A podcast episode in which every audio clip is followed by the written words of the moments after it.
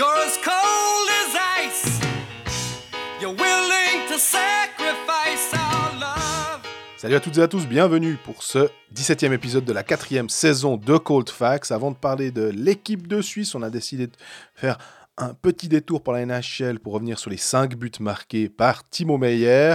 Ensuite, on décrypte le roster de l'équipe de Suisse qui se rendra à Pékin pour les JO en février.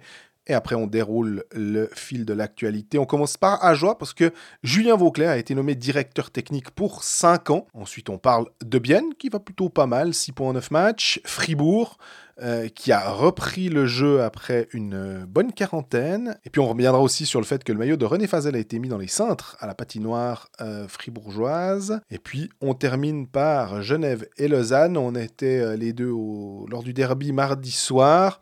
Genève qui compte 9 victoires en 10 matchs. Et Lausanne qui était sur 3 victoires et qui se cherche encore un petit peu au niveau du jeu.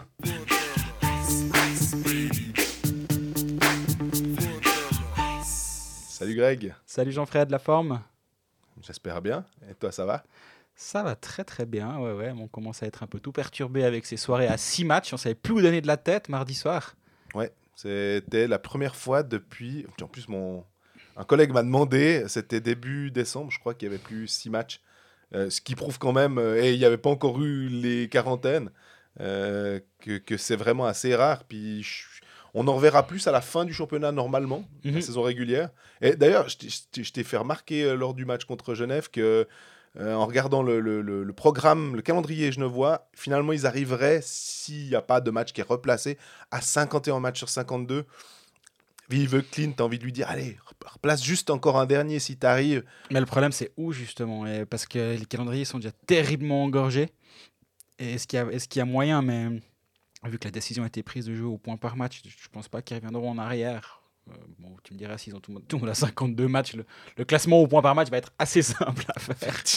Mais, mais oui, bah là, on, va au-devant de semaines euh, un tout petit peu chargées. À une nuance près, c'est les Jeux Olympiques, mais ça, on y reviendra dans, dans un tout petit moment. Ouais. Mais d'abord, en parlant de moment, c'est le Timo Time. je crois que incroyable ce truc. Et en plus, ce qui était euh, assez drôle, c'était le Martin Luther King Day. Donc, euh, il y avait des matchs euh, en journée, on va dire, donc en prime time en Europe. surtout quand on est West Coast avec 9 heures de décalage, ben forcément que si le match commence à midi, ça fait 21h chez nous. Et tout d'un coup, comme il marquait vraiment beaucoup de buts assez tôt, on, on rappelle quand même qu'il a marqué un quintuplé et qu'en fait, il a marqué un quintuplé sur les deux premières périodes. Donc, euh, on était assez vite au courant que c'était déjà historique. Oui. Le record en NHL étant de 7 goals, et on parle de temps où euh, je suis pas sûr que bah, la télévision n'existait. Euh, c'était les balbutiements. Euh, on, parle de gars des années 20, 30, voire même presque avant. la NHL, c'est 1916, mais ça fait vraiment très très loin. 5 goals dans un match. On l'a vu en, en championnat dessus, c'était Stransky. On était déjà épaté, par ça. Ouais. En NHL, sa mère, c'est. Ben, le, le, le, truc qui est presque frustrant, entre guillemets, c'est. Il lui manquait le, le, sixième but qui aurait vraiment fait un truc ahurissant. Dans le sens où ça fait depuis les années 70 que c'est pas arrivé. Euh, six buts dans le même match. Même la période le mieux Gretzky, ça, n'est pas arrivé. Et euh, parce que alors, on va pas faire les blasés, hein, c'est extraordinaire ce qui mhm. s'est passé. Mais récemment, avec un hockey qui est quand même beaucoup plus offensif, avec beaucoup de matchs à, avec de gros scores, ça arrive un peu plus régulièrement. Il y a eu Patrick Lahané en 2018, il y a eu Zibanejad en 2020 qui ont fait ça récemment, alors que sur les 20 années précédentes, il y en avait eu, il y en avait eu que deux ou trois de, quintuplés. Et euh, il y a mes confrères de, Zurich qui ont fait une interview de, lui au, réveil après son, son quintuplé au moment où, oui, au moment où on diffuse l'interview devrait être sur notre site euh, Blick en français également. Et euh, il racontait que l'assistant de San José, c'est Mike Ritchie, qui a lui aussi fait un quintuplé euh, dans les années 90. Et il l'a il a, il a accueilli dans le club des, des, joueurs ayant marqué un quintuplé ce soir-là. Et que c'était assez sympa comme, comme clin d'œil. Tu as parlé, alors en parlant de clin d'œil, tu as mentionné Gretzky le mieux. Je peux pas m'empêcher, étant un immense fan de Mario Lemieux, qui est mon joueur préféré, euh, de rappeler quand même que Lille a fait un quintuplé en marquant 5 goals des 5 manières dont on peut marquer en hockey. Pied droit, pied gauche, tête. Frein à main. Non, ah non, c'est notre. 5 contre 5, 5 contre 4, 4 contre 5, penalty et but dans la cage vide. Alors, il se trouve que pour avoir toutes ces situations dans le même match, surtout pour les, les- les deux derniers, euh, c'est assez rare, mais c'est assez extraordinaire. Et je pense que c'est un truc qui ne sera probablement jamais euh, refait. Mais ce match-là, Moi, je croyais que ton joueur préféré, c'était Michael Hugli, tu vois, fondateur du fans club de Michael Hugli, euh, Suisse romande. Mais non, donc c'est un autre. mais 61 plus 5. D'accord. Et ben, si on, on- on- on a parlé de, de Timo Meyer, ça, ça rajoute un peu, en voyant ça et en voyant les commentaires sur Twitter, ça rajoute quand même cette frustration que la NHL est pas là. On sent que les gens se disaient Ouais, mais imagine Oui, bon, on va arrêter d'imaginer. On va pas imaginer euh, Timo Meyer et Nico Ischier. Il fallait, il fallait regarder Riga en 2021, euh, où les, les deux joueurs étaient là. Ma foi, cette année, ils seront pas là. Euh, et il faudra, entre guillemets, se contenter des joueurs euh, de National League, puisque même les joueurs de AHL, alors que j'imaginais qu'ils pouvaient peut-être être de la partie, ça veut pas dire, la Suisse en a quatre, hein, Akira Schmidt, Tobias Geiser, Tim Bernie et Sven, Sven Berchi. Il n'y avait pas forcément, euh, dans le contexte euh, de OK, patineur nord-américaine, on, y reviendra, mais en même temps, Tim Bernie, qui a quasiment jamais joué avec l'équipe de Suisse, Geiser, il a un championnat du monde. On sait que Patrick Fischer aime quand même bien faire confiance. C'est aussi une prime pour ceux qui sont là depuis un petit peu plus longtemps. Euh, bien sûr qu'ils ne se seraient pas passés de joueurs exceptionnels euh, si étaient disponibles, mais voilà. Sven Berchi, lui, j'ai l'impression qu'il est un peu maudit, euh, qu'il jouera peut-être jamais avec l'équipe de Suisse, mais voilà. Mais imagine quand même Pius Souter, 40 matchs, 18 points. Niederreiter, 30 matchs, 18 points. Ishier, 31 matchs, 22 points. Fiala, 35-25. Yezi, 39-40. Et Meyer, 35-45. Cette saison que font globalement les joueurs suisses en Amérique du Nord est absolument extraordinaire. T'as oublié Yanis Moser, très bien. Non, ok, c'est bon, c'est bon. Bah, bah, J'ai pris ceux qui étaient à plus de 20 matchs. Ouais. Mais Yanis Moser, 10 matchs, 5 points. C'est extraordinaire aussi, évidemment. Imagine. Bref, Mais- arrêtons d'imaginer et redevenons un peu plus concrets. Mardi, Patrick Fischer a donné sa sélection euh, pour euh, les Jeux Olympiques. 3 gardiens, 8 défenseurs, 14 attaquants. Jean-Fred adore les listes, mais il va pas tous nous les non, citer. non, parce que justement, les gardiens, on sait que en- le, le seul truc, c'est que pour accompagner Berra et, et Giannoni, Van Pottelberger, est-ce que ça nous surprend? Non, ça aurait, ça aurait pu être Niffler aussi, je pense, mais euh, Van Pottelberg, euh, très bien, il n'y a rien à dire. Il y avait eu un temps, on a, Sandro Eschliman, parce qu'il faisait un super truc avec, avec Davos, il est un peu rentré dans le rang aussi, comme Davos, j'ai l'impression. Oui. Euh, puis Van Pottelberger a déjà été pris, puis il faut penser un petit peu plus loin. Est-ce qu'on voit Sandro Eschliman comme un potentiel euh, successeur de Berra Genoni? Peut-être pas maintenant quand même. Par contre, euh, bon, on parlait d'Akira Schmidt, Schmidt, Van Pottelberger, c'est Vutriche, je les vois un peu plus, ou Ludovic ça, plus cette génération-là qui peut... euh, Exactement, il a que 24 ans finalement, euh, Joren Van Pottelberg, donc c'est vraiment lui la- lui l'avenir. donc euh, Et ça va être pour ouvrir et fermer la porte, il faut quand même être hmm, conscient. la porte, quelle porte? Parce que en théorie, euh, il pourrait peut-être même pas être. euh, Oui, c'est juste. Ouais, c'est- je me disais peut-être une fois, il lui, il lui- il lui donne le deuxième. euh, Peut-être. En disant que de toute façon, les, les- les autres sont en tribune, puis on s'en fout, c'est bon. ouais. Euh, difficile par contre de désigner un titulaire, et je suis pas sûr que au, au goal que. Tu joues la main chaude, hein Ouais. Tu- je pense Comme il l'a souvent fait. Il va alterner 1-1-1-1, puis au bout d'un moment, il faudra prendre une décision pour un match, à, un match coup près, et ce sera Giannoni. En général, c'est ça, non? C'est ouais, c'est- assez juste. Euh, en défense, qu'est-ce qu'on peut. On, on peut dire qu'on est surpris par qui? Moi, Fora, je pense. Ouais, parce qu'il était blessé. Mhm. justement. Ah, tu dis pas faire la liste, mais si on dit qu'on est surpris par qui, ben faut quand même juste mentionner qui. C'est malheureux. va. Alatalo, Weber, Diaz, Müller, Mirko, Fora, Marty, Löffel, Untersander. Euh, on a cinq droitiers, trois gauchers. Euh, Le pléthore de défenseurs droitiers en Suisse, ça c'est une des thèses de Colfax qui est en train de voler en éclats. Que si vous avez un enfant, faites, faites le gaucher maintenant. Il n'y a, plus- y a plus de gaucher, c'est terrible, on a que des droitiers. offensivement, c'est vrai qu'un bah, Löffel, Untersander, euh, euh, même Diaz, c'est assez intéressant comme défenseur droitier capable d'être euh, sur le powerplay. Frick Fora, ils sont souvent euh, associés parce que historiquement, il y avait une, une paire qui marchait très bien à Copenhague Exactement. en 2018. Au début du championnat du monde, on Oui, le rappelle, ça, hein, c'est un- dès que ça, Yossi c'est un est peu gâté arrivé- quand Yossi est arrivé, enfin gâté. Et bah là, c'était. Est-ce que c'était Frick ou Fora au bout du compte? Fora am- amène peut-être un peu plus de, de- de- d'éléments physiques Oui. et encore, et encore, j'ai pas l'impression que Michael Fora soit le, le plus physique des défenseurs, mais il est un peu plus grand. Il a très furtivement joué en Amérique du Nord. Ouais, parce que c'était- il a un match avec les Checkers de, de Charlotte avant de revenir à, à Ambry, donc c'est pas vraiment ça qui a dû faire la différence.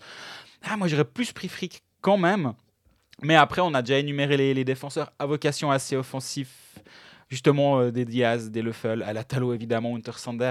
Est-ce que cet aspect un peu plus euh, rugueux d'un Fora a fait la différence? Ouais, c'est sans, sans doute justement euh, petite patinoire. euh, ils, ils avaient peut-être envie d'avoir quelqu'un quand même. Parce que Alatalo, c'est pas réputé pour être un, un joueur très physique. Diaz, c'est pas un joueur. Il, il peut le faire, mais c'est pas un joueur très physique quand même. Euh, Hunter Sander, j'ai pas l'impression que je, je le vois aussi comme étant un type qui a un bon tir. Leffel, on n'en parle pas. Donc il te reste quoi? Il te reste Marty, Fora, Muller et Weber. Même Yannick Weber comme défense. Bon défensivement, oui. Est-ce que c'est un rugueux? Et même Mirko Muller, hein, je- je- vraiment, je le trouve plutôt longiligne. A pas forcément. euh, Marty, par contre, ça, c'était clair. Et C'est la, finalement, la caution physique de la sélection de Patrick Fischer. Moi, dans, dans la sélection que j'avais faite moi-même, je l'avais mis pour cette exacte raison, parce que tu as beaucoup de défenseurs qui sont, euh, j'allais dire unidimensionnels, puis c'est pas, pas du tout vrai, mais qui sont à vocation peut-être un peu plus offensive, puis d'avoir un, un Christian Marty. On aurait pu se poser la question de recréer la, la ligne euh, Gehring-Weber, Oui. qui fonctionne à merveille du côté de Zurich. Leurs statistiques sont excellentes. Le, la, solide, c'est solide défensivement, ils se projettent les deux assez bien vers l'avant, surtout maintenant Gehring justement Oui. parce que Weber s'est euh, s'est réinventé tout au long de sa carrière. Parce qu'on rappelle quand même que quand il revient à Genève durant le lockout 2012-2013, il revient avec cette étiquette de défenseur très offensif. Il joue le power play, il, avait même joué un petit peu à l'aile. Et petit à petit, plus à sa carrière a, a avancé, et surtout quand il est arrivé à Nashville, c'est devenu un peu le, le défenseur solide que tu, que tu peux placer en box-play, que tu peux jouer dans toutes les situations, mais t'es plus notre euh, atout numéro un sur le power play. Moi, ça me, ça me choque pas qu'il soit là. Il a 500 matchs de NHL, 155 matchs de AHL. petite patinoire. Petite patinoire. Pour moi, c'est évident qu'il, allait venir. Bah, D'ailleurs, je crois que quand on avait fait un peu notre euh, ro- roster euh, idéal, euh, on était unanime les deux pour dire que Yannick Weber, et à l'époque, il était, euh, c'était il y a quoi? Il y a un mois et demi, euh, deux mois, il était moins bon. Il avait vraiment connu un, un début de saison compliqué. Je pense aussi que justement, le fait, bah, Zurich traversait une passe qui était assez moyenne, Zurich maintenant flambe. Et en plus, il a dû se réadapter, je pense, à ces grandes patinoires. Et on rappelle aussi que, sans doute pour un attaquant, c'est plus simple. De, quand on te dit, bah, tout d'un coup, tu as plus d'espace. Surtout si tu es un, attaquant un peu rapide, tu dis à Gregory Hoffman, écoute, tu as 4 mètres de plus en largeur pour t'amuser dans la zone, ça va être plus facile. Pour les gardiens les défenseurs, bah, de pas pouvoir... euh, ouais, de devoir se réhabituer que, normalement, quand il fait deux pas de côté, puis que ton check à l'épaule, tu vas bloquer ton, ton attaquant qui est en train de venir vers toi pour le gap. Et par contre, là, tout d'un coup, bah, tu as deux mètres de plus à couvrir. Si t'es pas le plus rapide, le coup de patin supplémentaire ou les deux coups de patin supplémentaires que tu donnais, je pense que ça a joué un rôle aussi dans l'adaptation de. Malgré l'immense expérience d'un Yannick Weber, il a dû se, se réinventer finalement. Et que bah, maintenant, il le fait très très bien. Mais sinon, cette sélection, euh, ouais, il, a, il a pris quasiment ce qu'il pouvait. Tu, as mentionné Frick, on a mentionné un peu Gehring. N'y a pas d'autres. euh, Non, pour moi, pour moi Frick est le, est le snobé. Mais Ouais. passons à l'attaque, ce sera plus intéressant. Euh, deux Davosiens en, en bulle Corvi, j'ai l'impression que c'était. Alors, bulle, qui a d'ailleurs euh, qui est sous enquête pour euh, Ouais. une. une- Mais je crois qu'il y avait une motion au CIO que les JO étaient annulés si Ambul n'était pas sélectionné. Donc, euh, C'est ses cinquièmes, c'est tellement c'est obligatoire. obligatoire. Ambul, D'ailleurs- il est là. Je pense qu'on peut déjà dire maintenant, sans trop se mouiller, que euh, Helsinki, si Ambul est toujours euh, d'attaque, qu'il n'est pas blessé et tout, je vois mal comment il pourrait pas être sélectionné, ne serait-ce que simplement pour faire. euh, euh, tu peux même le prendre en 14e attaquant si tu veux, tellement il va être important. Et finalement, tu vas le faire jouer parce qu'il sera très important. Et que son patinage fait que même à 38 ans, bientôt 39, ben, il est encore d'attaque. Ouais. Et que il amène quelque chose. Il va vraisemblablement battre le record s'il va au, championnat du monde. Aux Jeux Olympiques, je crois qu'il a déjà 14 matchs, 5 Olympiades. Ça sera, enfin, ça sera ses cinquièmes. Quelle, euh, quelle carrière. qui continue. Euh, Corvi, ben, vous le savez, Colfax, Corvi, on aime beaucoup. Et de toute façon, c'est un centre. euh, et sans les centres de NHL en plus, c'était complètement logique. Euh, Moser, Vermin, Andrighetto, Motte, Berchi, Gaëtan Haas. Euh, Hollenstein, Malgin pour les deux euh, autres Zurichois. Et puis quatre Zougois. Herzog, Simeon, Hoffman, Sven Senteller. Je garde Sven Senteller exprès pour euh, le dernier nom. Parce que euh, quand on a vu cette sélection, c'est vraiment le. Je pense que à peu près tous les amateurs de hockey sur glace suisses qui suivent un peu ça ont dû faire. Sven Senteller, on, on a bien lu? C'est que deux matchs avec l'équipe de Suisse. C'est ce qui est incroyable avec Sven Senteller, c'est que c'est c'est aussi en cliquant sur sa fiche Elite Prospect hier, je me suis dit ah mais ouais Senteller, bon c'est un peu euh, un jeu encore encore assez jeune. Mais non, il a 29 ans en fait. Ah, j'aurais dit 27, tu mais vois. tu comme vois, ça, je- ouais. en fait euh, on, on est on est trompé. Peut-être on est trompé parce qu'on croit toujours qu'Ambul en a 30, donc euh, ceux qui ont 10 ans de moins, ils en ont 20. Je sais pas, hein, je- mais non. le fait, barème, euh, Andrés. ouais. et il, il a, il a 29 ans, il a jamais joué à- sur, le- au niveau international, il a jamais joué de championnat du monde, il a jamais joué en Amérique du Nord, il a jamais joué sur une, grande surf- une petite surface de glace, alors sauf dans le truc Mark où tu peux euh, ra- rapetisser ta glace euh, à Ham, là où ils ont créé leur, Ouais. euh, leur centre d'entraînement. Alors il aura testé deux, trois fois. Puis 18 matchs, 8 points, il était blessé cette saison. L'année passée, il a 44 matchs, 19 points. Et pourquoi? Alors, euh, Turkov maintenant, euh, qui joue avec euh, Lugano, il le met au centre euh, Oui. de- de- d'une deuxième ligne. Bah, je me disais, ouais, lui qui a l'expérience un petit peu de l'Amérique du Nord et tout, qui a un pédigré, on va dire, un peu plus, puis qui joue au centre. Alors, ça m'aurait pas, ça, ça- ça m'aurait surpris peut-être, mais honnêtement moins que Sven Senteller. ce, ce poste-là, bah, dans la sélection que j'avais, la présélection que j'avais faite, était dévolu à deux joueurs. C'était soit Samuel Valzer, soit Calvin Turkov. Pour moi, c'est deux défenseurs qui peuvent, euh, deux, centres qui sont capables d'être solides défensivement, qui qui apportent justement cette dimension-là. En plus, Valzer, il fait une belle saison. Alors, on, a, j'ai toujours un peu là aussi la, théorie des, des- joueurs qui font un, un excellent bout de saison et après on garde ça en tête pendant un bon moment. Valzer, il a 16 points, qui est très bien. hein. Il a un demi-point par match depuis le début de saison, mais il flambe plus comme à une époque au moment où, où Fribourg marquait, marquait 5 buts par match, dont 3 par la ligne entre Valzer et Jörg. Mhm. Mais cette, cette vocation euh, défensive qu'il a, il a joué des matchs de, de préparation avec l'équipe de Suisse cette année. Il a déjà joué un championnat du monde en, en 2016. Il joue 7 matchs de championnat du monde, Valzer. Senteler, je, je comprends pas. Et ils ont, ils ont le même âge. Il a aussi 29 ans. Alors on a l'impression que Senteler a un peu le jeune, mais non, non, vraiment pas du tout.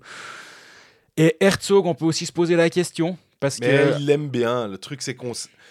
On peut se poser la question, mais il a déjà fait deux championnats du monde, si je dis- en tout cas, ça, je suis, je suis quasi sûr.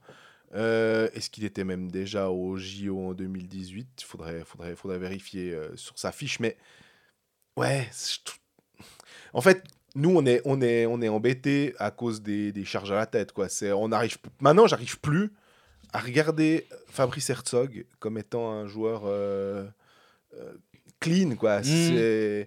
Par contre, effectivement, il peut jouer en box-play. Il le faisait à Davos. Euh, je me souviens qu'il avait marqué pas mal de buts en infériorité numérique lors de sa dernière saison avant d'être transféré à, à Zug. Mais ouais, Après, la question toujours, c'est oui, on peut se poser la question pourquoi. Enfin, ok, pourquoi Herzog, mais tu mets qui à la place et, et vu les profils à disposition, moi j'aurais, j'aurais pu voir un Fazzini à la limite, mais en même temps, ailier, buteur, est-ce qu'il y a une place pour lui? Est-ce qu'il y a une place sur le power pour moi, c'est Motte Fazzini. Si tu... C'est exactement ça. Je suis, je suis complètement de ton avis.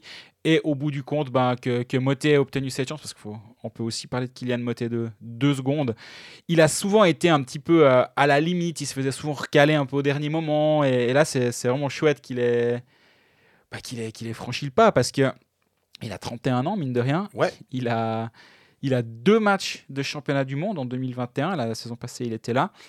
Et il est hyper régulier. C'est quand même un gars qui est capable de marquer ses 15-20 buts par saison en National League. Et c'est quand même un, un talent qui, qui peut vraiment faire du bien. Après, ben, à voir. Petite patinoire, là aussi, est-ce qu'il est capable de justement de créer de l'e- de l'espace, suffisamment d'espace pour, euh, pour être dominant à ce niveau-là? Je sais pas. Mais c'est une, c'est une chouette histoire. Alors, il n'y a pas de joueur de NHL en face. Je pense que aussi, sans s'en faire euh, ombrage à Kylian, hein, qui euh, est, est- est sans doute un des plus contents de, de faire partie de cette sélection parce que il devait être sur le ballon aussi. C'était pas euh, gagné d'avance. Je me rappelle avoir discuté avec lui à Viège après les, les deux matchs de préparation où il avait été très bon. Mhm. Et on peut aussi dire, à mettre au crédit de Fischer, du staff, des fois, on, a tendance, avec les sélectionneurs, que ce soit souvent en foot et en hockey, à critiquer dès le moindre truc parce qu'il y a euh, 8 millions et demi de sélectionneurs en Suisse. Ben, quand il dit, vous venez, si vous êtes... euh, vous montrez quelque chose pendant ces matchs, vous montrez, pas forcément de marquer 53 buts en un match, mais de montrer que vous êtes vous avez envie d'être là, vous respectez le système, vous respectez l'équipe. C'est exactement ce que Kylian Motet a fait sans réclamer quoi que ce soit. Bah, il est récompensé. Et je trouve que c'est encourageant pour les autres joueurs qui voudront venir, qui viendront dans ce programme d'équipe de Suisse, les moins de 25 ans qui viendront, puis qui verront que oui, c'est une réalité. Tu vas pouvoir aller aux Jeux Olympiques ou à un championnat du monde si tu es régulier, on va te faire confiance si tu viens et que tu as la bonne attitude. Et Kylian Motet a toujours eu la bonne attitude sur la dernière année, euh, même avant, mais en tout cas, euh, et ça fait vraiment plaisir pour lui.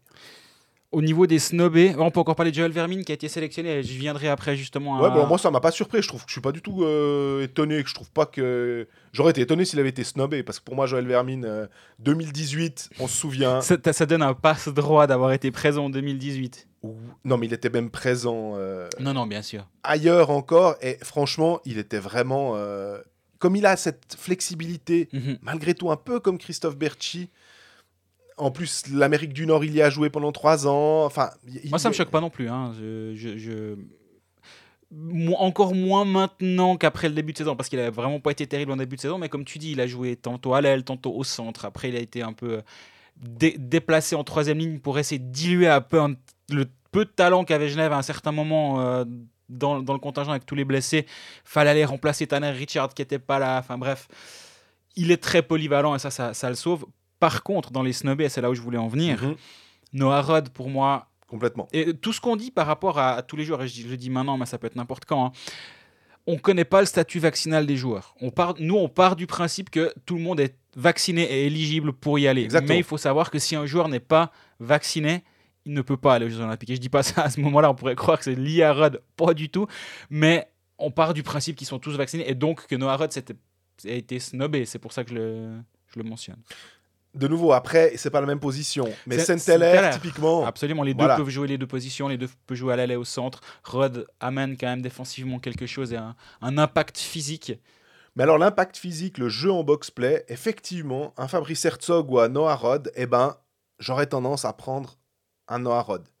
Mais parce qu'il est jeune, puis qu'il a quand même une immense expérience maintenant internationale, et que comme il n'y a pas Chervet, alors est-ce que dans l'esprit de Patrick Fischer, c'est Ah, écoute, il n'y a pas ton, y a, y a- y a pas ton jumeau, euh, on, on, va pas, euh, je, je, peux pas vous, je, peux pas vous dissocier, donc euh, il vient pas, tu viens pas, quoi. C'est Ouais, j'arrive pas à, le comprendre. Après, euh, ben, revient à peine de blessure. Il est toujours pas de retour de blessure. D'ailleurs, il- c'est imminent, mais on sait encore pas quand. Ça devrait pas être bah, ce soir contre, euh, contre Fribourg, vu qu'on on, on y reviendra beaucoup plus tard. Mais, Oui. euh, enfin, beaucoup plus tard. On a bientôt une demi-heure d'émission déjà. mais bref, on y reviendra bientôt. Euh, là aussi, c'est peut-être un argument pour Fischer de dire bah, moi, au moment où je donne ma sélection à trois semaines des Jeux, euh, je, même pas, je veux, je veux que tout le monde soit en santé. Quoi.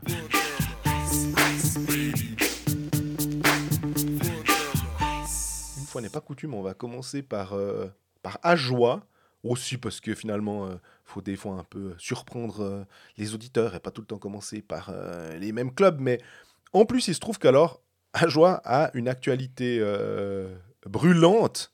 C'est la nomination pour 5 ans.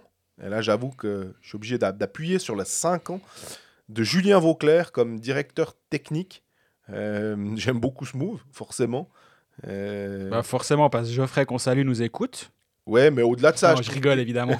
mais oui, mais on, on va dire plus dans le, le côté euh, technique pour Ajoie, d'avoir quelqu'un de la carrure, de la stature de, de Julien Vauclair qui euh, suit beaucoup, qui scoutait pour Lugano.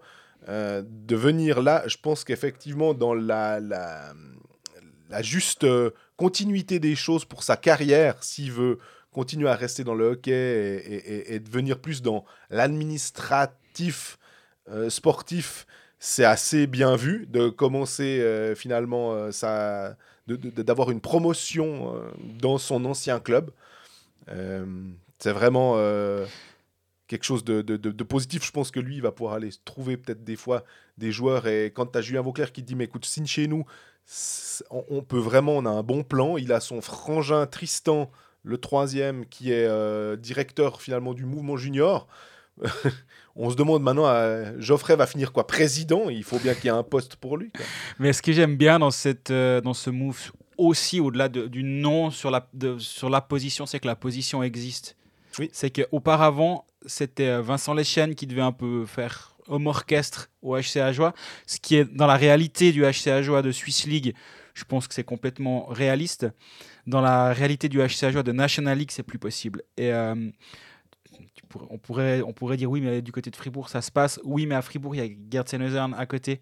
Il y a Sandy Janin qui est aussi quand même là. Il y a un peu d'expérience autour de la position de, Christian Dubé, surtout Gerd qui est assistant GM. Donc il y a quelqu'un pour faire tout le travail de scouting, pour, faire les, les pour gérer les agents, les téléphones, les machins. C'est lui qui gère. Ouais, puis on parle d'un club qui est en National League depuis 40, 40 ans. Donc euh, c'est difficile. toutes les pièces ont déjà été posées depuis bien longtemps. Tu pars déjà rien qu'avec Beraugo. Enfin, c'était tellement on, parle vraiment pas la même. Euh, non, non, absolument. On pourrait dire que le contre-exemple, c'est à Fribourg, ça fonctionne. C'est quand même clairement différent. À Ajoie, c'est le moment où tu dois construire. Et d'ailleurs, dans leur communiqué de presse, ils marquent la, en vue de la saison décisive, sauf erreur, euh, qui est la suivante. Bah oui, parce que là, ils se rendent aussi un petit peu compte que comme ça, et se prendre des trempes tous les deux jours euh, en National League, un, les fans, si enthousiastes soient-ils, au bout d'un moment, entre rester à la maison, regarder Top Chef et puis avoir les notifications de oh, bon, il y a le 5-0 pour l'adversaire ou à la patinoire, ils vont gentiment commencer à, hésiter. Donc il faut aussi trouver un moyen de se, de se renouveler sur la glace. Et euh, bah, Julien Vauclair était directeur du scouting de Lugano. De les, les, ligues inférieures, on va dire qu'il en, a, il en a bouffé. Le scouting à l'étranger, il en a aussi un tout petit peu bouffé. Donc il peut être très utile à ce niveau-là. Et, euh, Ouais, moi, moi j'aime bien. On, on, regrettait souvent à ce micro le fait que Ajoa n'est peut-être pas justement ce, cette échelle-là pour aller euh, chercher un, un Kristen euh, que, bien assigné, pour, euh, pour aller chercher ces joueurs de Swiss League qui peuvent faire le saut de la National League. Et lui, ben, il aura toute la latitude pour le faire et il aura le temps de le faire. Parce qu'on critique beaucoup le travail de, du, de Vincent Lechen qui, est, qui était à cette place-là. Mais il y a aussi l'aspect, il, il a que deux bras. quoi. Bah, il y a une vision. C'est ce, ce, côté 5 ans, euh, ça montre que on voit plus loin que simplement la, la prochaine saison même. Parce que c'est avec effet immédiat, hein. il va tout de suite commencer à se mettre au travail. Et euh, je me pose la question après de nouveau. Si Ajoie ne reste pas en National League, est-ce que quand même ça, ça ne change rien parce qu'ils feront peut-être une année en Swiss League, mais ils remonteront derrière en disant bah écoutez, on sait le, temps qu'il a fallu pour nous structurer, c'est pas grave. Tant pis si on redescend euh, d'un étage, vu tout ce qu'on a mis en place, on va pouvoir euh, quand même repartir sur des bases beaucoup plus saines parce que on est en train de nettoyer la base. Cinq ans, ça permet aussi peut-être de regarder avec le mouvement junior, mais ça, ça va être assez difficile parce que ça demande un investissement financier hyper important.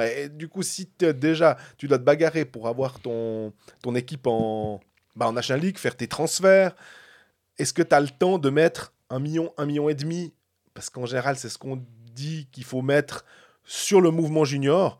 Et à un moment, t'as pas de junior élite A, t'as pas de junior élite A. C'est voilà, et ils ont plutôt tendance à partir à Bienne, qui a un excellent mouvement junior et qui va euh, prendre un petit peu tous les gars du côté francophone du Jura, du côté alémanique du Jura vers Soler et tout, qui, drague un peu tout le monde et qui réussit un super boulot une partie du, travail des, des, Vauclair, ça va être peut-être de, faire rester euh, les, joueurs du cru. Mhm. Mais pour ça, il faut aussi leur proposer euh, une solution avec des paliers qui sont intéressants. Alors, est-ce que s'il y en a un bon, c'est peut-être partir un moment au Canada en disant bah, on n'a pas de junior élite, donc va te va t'aguerrir et reviens. Possible. Mais moi, j'aimerais bien voir, on l'a déjà dit, Julien, Gillian Colère, par exemple, euh, qui a été linké dernièrement aussi euh, avec Ajoie, ça paraît logique. Euh, et et d'autres joueurs. euh, Moi, j'aimerais que Delémont joue à Port-Entruy, mais bon, ça, c'est- juste pour la forme, je pense. De nouveau, Stempfli, Christen, Delémont, il y a un moment, il n'y a pas de la place pour tout le monde. Est-ce que Noah Delémont, à l'heure actuelle, tu peux lui donner une place dans le top 4 assurée avec Radgeb, Lev, Yakovenko, Forster et compagnie? Pour moi, non. Donc, euh, Radgeb, Yakovenko, les deux défenseurs offensifs, voilà. Du coup, est-ce que tu peux donner par contre une place top 4 à Noah Delémont? Alors moi, je dis que oui. Tu peux lui donner la. Si, si Jordana Wert, Alain Birbaum, un des deux, visiblement, Wert aimerait peut-être euh, prendre sa retraite. Hein, tu commences à construire quelque chose qui est, qui est pas. C'est que c'est pas pour gagner le championnat, mais ça devient cohérent, selon Ouais, moi. puis rappelle-toi aussi. Euh, Alors, je sais pas si c'est nous qui sommes différents du fan, on va dire, euh, de base, ou du fan euh, dans, la patinoire du HC Ajoie. Mais nous, on aime bien quand il y a un jeune du mouvement, du cru, qui, monte dans la première équipe, de suivre un peu son développement. Qu'est-ce qu'on a parlé d'un Smirnov, sa première saison, où il a eu un vrai rôle, de le voir évoluer. Moi, en, en NBA, un club que j'aime bien et que je suis beaucoup, bah, quand un jeune explose, J'adore, j'aime bien. je- je- même si, la, même si euh, bah, c'est Portland en l'occurrence, même s'ils se prennent des tôles, je vais quand même regarder le match pour voir ce que le petit jeune a fait, pour, pour le voir évoluer, pour le voir, pour le voir grandir. Et si tu as des deux, trois jeunes qui sont là, ça donne une raison d'aller à la patine, de dire bon, bah ok, peut-être que ce soir qu'on dirait qu'on va s'en prendre une, mais est-ce que notre powerplay va être meilleur avec notre petit jeune qui, qui vient? Mais il faut qu'ils existent, on est bien d'accord, on peut pas, ils poussent pas sur les arbres, et j'imagine pas plus euh, dans le Jura qu'ailleurs. Mais si tu as une vision, tu arrives à les attirer, ben après tu peux peut-être les faire développer, les faire grandir, et puis après, ben, ce que, ce que Rapperswil a fait à une, dans, une, Ouais. dans une autre réalité économique, c'est une évidence, on peut pas comparer à la, la, la Gold Custet et puis euh, Port-Entruy, mais Rapperswil a quand même fait ça, on l'a suffisamment dit à ce micro aussi, donc si la vision est... Langnau aussi, finalement. hein. Exact. Les- mais- alors, Tim Gross-Niklaus, c'est pas le, le plus grand talent du hockey suisse, mais Tim Gross-Niklaus, les, supporters de Langnau, ils le voient depuis quelques, quelques saisons. Euh, on a Petrini qui était sorti, qui nous avait un peu euh, étonné. c'est mine de rien assez, euh, ouais, assez intéressant. Il n'y a pas que euh, Pessonen, Grenier, Olofsson, euh, Sarella. Il y a beaucoup de blessés du côté de Langnau, en tout cas au niveau des, étrangers, mais euh, il y a eu Pounenovs que, que, que, tu vois grandir aussi. C'est franchement assez, euh, assez chouette. Je pense que c'est une vision très nord-américaine d'ailleurs de la chose, de dire, parce que vu qu'en dans, ces sports-là, ils vont, euh, des fois, ils vont tanker, hein, ce qu'on appelle tanker, c'est-à-dire euh, forcément, ça, tu sais que tu es moins bon, mais tu auras un haut choix de, de draft. Vraisemblablement. Et donc, tu peux aller chercher un. Tu auras l'occasion d'avoir un, tout bon jeune. Si tu draftes bien. Du coup, c'est ça qui est assez intéressant euh, dans, dans cette vision-là. Et maintenant, si on reprend juste l'actu, on va pas on va pas s'apesantir. Enfin, en tout cas, on va pas rester très longtemps là-dessus. Euh, 6 à 1 contre Zurich, 7 à 3 contre Lugano. Euh, same old euh, story, quoi, du côté d'Ajoie, quoi. Ouais, alors effectivement, on va remercier le HC Ajoie d'avoir communiqué mercredi matin cette nouvelle, comme ça on, avait de quoi dire sans trop parler des matchs, parce que ben voilà, je pense que pas, il n'y a pas besoin d'écouter Colfax pour avoir une plus-value sur, euh, sur les matchs actuels du, du HC Ajoie. Ah, mettons en avant le fait que Tim Travers a mis deux buts pour, euh, pour Lugano, on s'est suffisamment, euh, je crois, à raison, hein, mo- moqué de son jeu. Ben, il fait, il fait pas une vilaine saison, c'est son quatrième but, ses buts 3 et 4 euh, en National League cette saison avec, avec Lugano. Sinon, côté, côté Ajoie, un doublé de, de hum, Gauthier Leduc. Et voilà, honnêtement, je pense que sur les matchs, ouais, c'est, un peu pénible, mais il y a, y a un, nouveau, un nouveau vent qui souffle de- du côté de Port-Entruy, peut-être. Au moment d'accueillir Zug euh, le 21 Ouais, puis il, le- il les joue deux fois, je crois. Oui, 21 et 28, si je me trompe pas. Euh, alors, on se rappelle, hein, il les avait battus 3-2 après prolongation à Zug. Euh, la, la, la vérité du début de championnat et la vérité du mois de janvier, euh, quand tu vois la Mannschaft avec le retour de Grégory Hoffman, ça va être. euh, ah, on sait jamais, hein, y euh, mais j'ai pas l'impression que euh, Zug maintenant va venir euh, avec euh, l'idée que ça va être très facile. Ils vont jouer un match sérieux comme. Tangnes sait le faire normalement, donc ça va être sympa.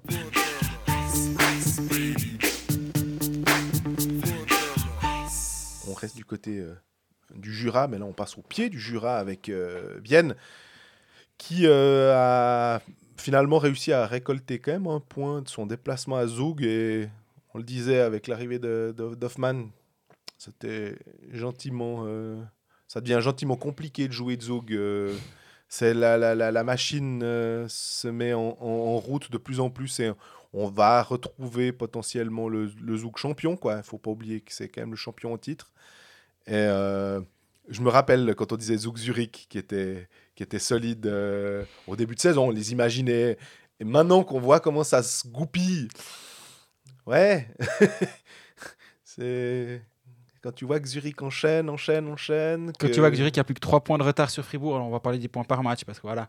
Mais alors qu'ils étaient pas très bien il n'y a pas si longtemps, là maintenant ça roule et Zug, ça, Zug c'est pareil. Et Zug a tout le temps été un petit peu mieux quand même. Tout à fait.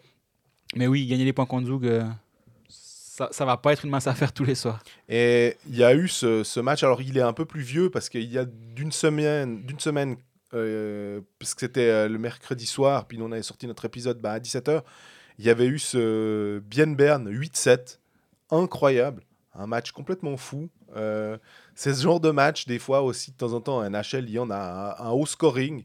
Euh, T'as l'impression que tout va rentrer. Un type va tirer au but, ça va rentrer. Du coup, c'est échange de coups. C'est vraiment un combat de, boxe euh, permanent où, euh, et qui c'est qui va l'emporter, qui c'est qui va marquer, toucher le dernier. C'est Gaëtan Haas en prolongation. Euh, pour une victoire ouais, assez importante, euh, mine de rien, pour le moral Oui, dans oui. un derby comme ça. Plus que pour le moral aussi, parce que Berne, finalement, c'est une équipe contre qui tu es, censé te battre pour cette place 6. Surtout qu'on on rappelle, il y a environ un mois, on disait un peu bien, un petit peu sur la pente descendante. On, on s'inquiète un tout petit peu de, de les voir euh, régresser gentiment.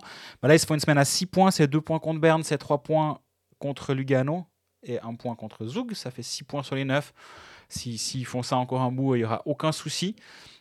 Mais ce match contre Berne, moi, il y a, un joueur à, à, mettre en avant, c'est Luca Kunti. On n'en parle pas énormément parce que parce qu'on est un peu habitué à Luca Kunti. En plus, il fait pas une saison extraordinaire. Cinq passes décisives ce soir-là et il était de de toutes les actions. C'était impressionnant à voir. J'ai eu un plaisir à ce match. Par chance, j'avais décidé d'y aller. Euh, je sais je sais pas pourquoi à la base, parce qu'un bien Berne, tu te dis, ouais, c'est un derby. Et tu, tu sais pas trop à, quoi t'attendre en allant là-bas. Et puis, ben ouais, c'est parti dans tous les sens. C'était vraiment extraordinaire. Et quand tu as des joueurs comme, comme Kunti, comme, comme Brunner, et que c'est une soirée un peu folle, ben, ça la rend encore plus, plus folle, j'ai l'impression. Et euh, ouais, ben, ce soir-là, 5 passes décisives. Ben, on a parlé du quintuplé de Timo Meyer en début d'épisode.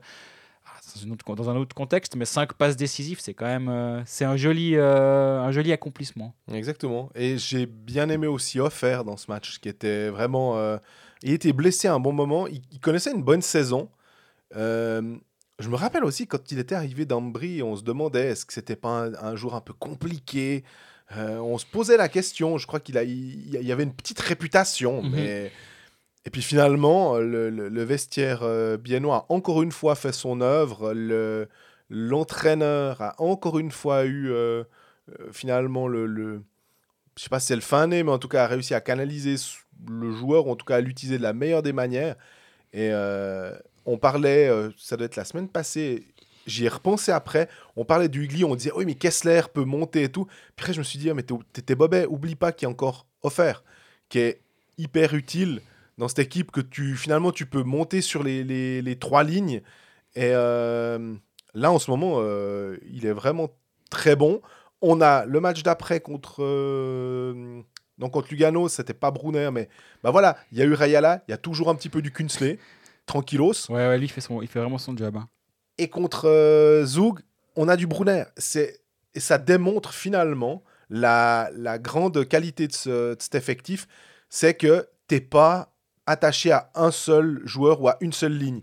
Non, un coup c'est Kunti qui nous qui éblouit, puis un coup ben tout d'un coup euh, c'est Brunner qui va être euh, qui va redevenir le Damien Brunner du début de saison. Enfin, c'est vraiment assez euh, assez incroyable de voir ça et que finalement le, le presque le plus frustrant là-dedans et on l'a déjà dit mais et puis tu l'avais thématisé aussi pour dire hep les gars, attention, c'est pas parce qu'il marque pas 5 goals par match ou 5 points par match que Gaëtan c'est pas Mais on l'a vu quand il a marqué contre euh, Berne, le, but en prolongation. Il était tellement soulagé aussi d'avoir marqué ce goal-là.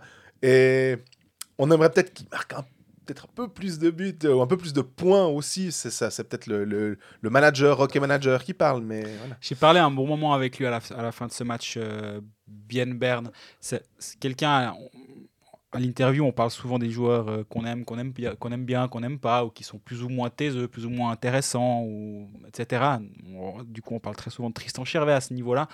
Il y a Gaëtan Haas est aussi quelqu'un qui est tout le temps ah, intéressant, qui dit ce qu'il pense, qui, dit, qui le dit comme il le pense, sans, sans réfléchir trop loin à quelles conséquences il pourrait y avoir si je dis ci, si je dis ça. Et euh, quand il fait de la merde, il le dit. Quand son équipe est pas bonne, il le dit. Et là, c'était très intéressant de parler avec lui de cette espèce de crise de confiance dans laquelle il est. Il disait, mais j'ai pas la même hargne qu'à certains moments. Et il dit, ben, et des fois, j'en ai trop, j'ai envie de trop en faire. Des fois, j'arrive, il n'arrive pas à, jauger son, son effort, disons. Et, et c'était très intéressant de le voir parce qu'il il, s- il se psychanalysait presque tout seul Mhm. euh, au micro à nous expliquer ça. On dirait Genadzi. Presque, c'est dans, dans le même genre, effectivement. Et euh, bah, moi, je trouve déjà sain qu'il y ait des remises en question qui soient, qui soient faites. Je, doute qu'il y ait beaucoup de joueurs qui arrivent à atteindre le statut sportif d'élite qui ne soient pas capables de se remettre en question, hein, qu'on soit clair. Mais il y a plusieurs niveaux de, de capacité à se remettre en question. Je pense que lui, il est assez, assez haut, assez élevé dans, les- dans le niveau. Et ben voilà, avec Rayala, il parle beaucoup. Il, il se rend compte qu'il y a vraiment, vraiment beaucoup mieux à faire vu les, les, les profils de- des uns et des autres sur cette ligne qui, qui sont. Il laisse, aussi lui, il trouvait qu'il laissait tout le temps un petit peu le troisième larron dans, dans son coin à faire ses trucs, euh, là c'est chier ses temps, et qu'ils doivent beaucoup mieux l'int- l'intégrer dans cette, dans cette ligne, et que bah, ils y travaillent, ils sont en train de, de faire des ajustements dans ce sens, mais malgré ça, Bien gagne ses matchs là au milieu, donc finalement c'est assez positif, et c'est aussi plus... Tu travailles un peu plus sereinement quand on te demande pas d'en marquer deux par soir, parce qu'il y a personne d'autre qui est capable de marquer des buts. Non, tu as la, la Kunsley Kunti Brunner qui fonctionne quasi tous les soirs. Donc euh, ça, ça enlève un peu du poids des épaules. Et j'imagine aussi euh, d'un poids mental, euh, on parlait de la charge mentale de Gaëtan Haas du côté de, de Bienne, doit être un tout petit peu euh, moins lourde grâce aux autres. Ouais, ben, tu le dis, hein, euh, il, a, il a son contrat de 5 ans. Enfin, à la fois, il va se mettre de la pression, forcément, parce que sportif euh, d'élite, puis que euh, il, il- il a envie de faire toujours mieux. Et puis en plus, il y a quand même le- il doit y avoir une pression extérieure parce que euh, on attend beaucoup de lui. Je vais, je vais me risquer à une, une, une comparaison peut-être hasardeuse, mais Marco Dermatt euh, en ski, quand il est à Delboden, tout le monde vient pour le voir gagner. Et il l'expliquait, il disait j'avais deux pressions. La pression que je me mets moi-même parce que j'ai envie de performer, et la pression d'avoir à peu près toute une vallée et tout un pays derrière moi qui veut que je gagne cette course. Et finalement, le, le soulagement d'avoir réussi à faire ça, euh, des fois on se rend pas compte aussi que Ouais, euh, c'est un peu la même chose quand on parlait d'Hoffman aussi. euh, on juge beaucoup les, les sportifs en disant, mais eux, ils se jugent déjà énormément eux-mêmes. Mhm. Je trouve que ce que tu dis de Gaëtan Haas, euh, c'est assez euh, juste finalement.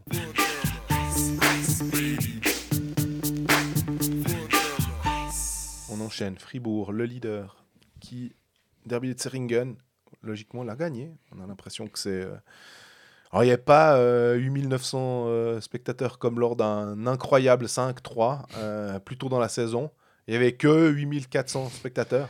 C'est- C'est c'est quand même euh, fort joli de la part de, de Gauthieron quand au derby euh, lémanique, il y avait 4500 personnes. Ouais. De se dire qu'il y avait 4000 personnes de plus dans un autre derby important.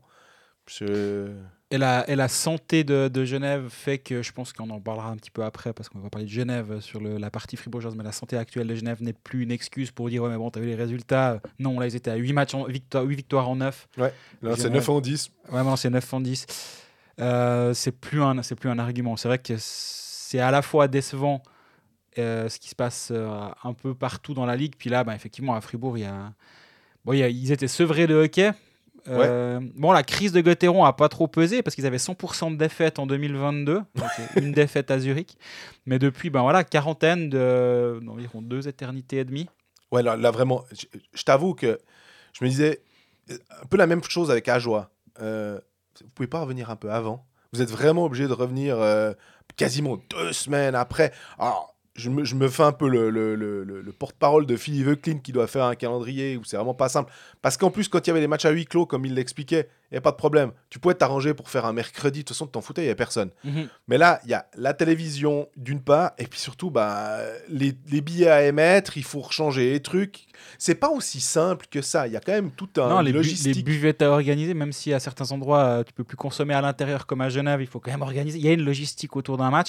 Après, faut pas oublier le return to play de 5 jours qui est considéré, qui est, qui est mis en, place pour que les équipes aient, du temps pour justement euh, pas sortir de quarantaine le lundi matin et puis de se retrouver sur la glace le mardi soir parce que déjà que moi je trouve qu'on qu'on surcharge un peu trop actuellement le calendrier des, équipes et on en parle sur Fribourg mais on peut en parler pour Genève actuellement. Genève qui avait joué je crois deux matchs en un mois et demi et puis là ils jouent 608 à peu près faut, faut aussi un petit peu euh, réfléchir, je trouve, à un certain moment. Puis surtout maintenant qu'on a pris le, le parti de faire les, les points, le classement au point par match, ben peut-être qu'il y a certains matchs que tu, tu pourrais te, te dispenser de placer.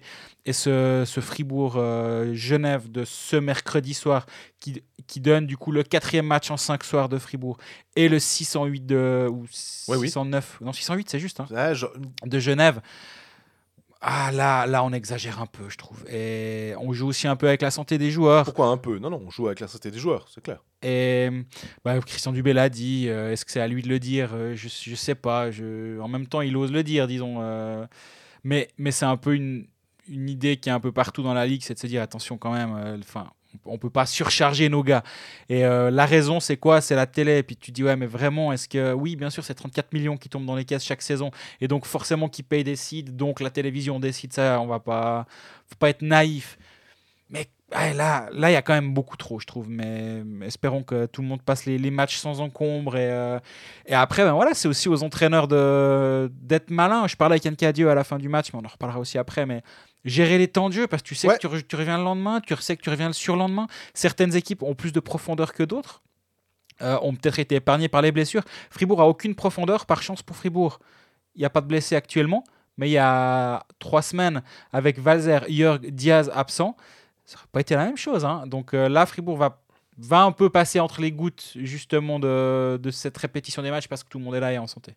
Bah, tu peux aller chercher à Fribourg éventuellement des, des juniors, mais c'est pas non plus extensible à l'infini. Ouais, et aussi euh, à, à Zurich, on n'en a pas parlé, à Zurich, Fribourg avait, euh, je crois, trois places libres sur l'alignement. On a demandé à Christian Dubé, mais tu, veux pas faire venir des ju- juniors plutôt, parce que là, au moins qu'ils me remplissent un maillot.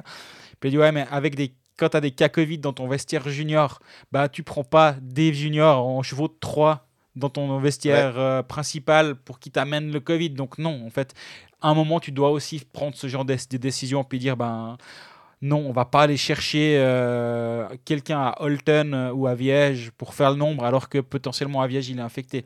Et bon, maintenant, tout le monde est passé par la case Covid ces trois dernières semaines, donc ça devrait être un peu plus simple. Tu sais, ça me fait penser, j'ai vu ce matin sur euh, Twitter, ça va être en France, un, calcul.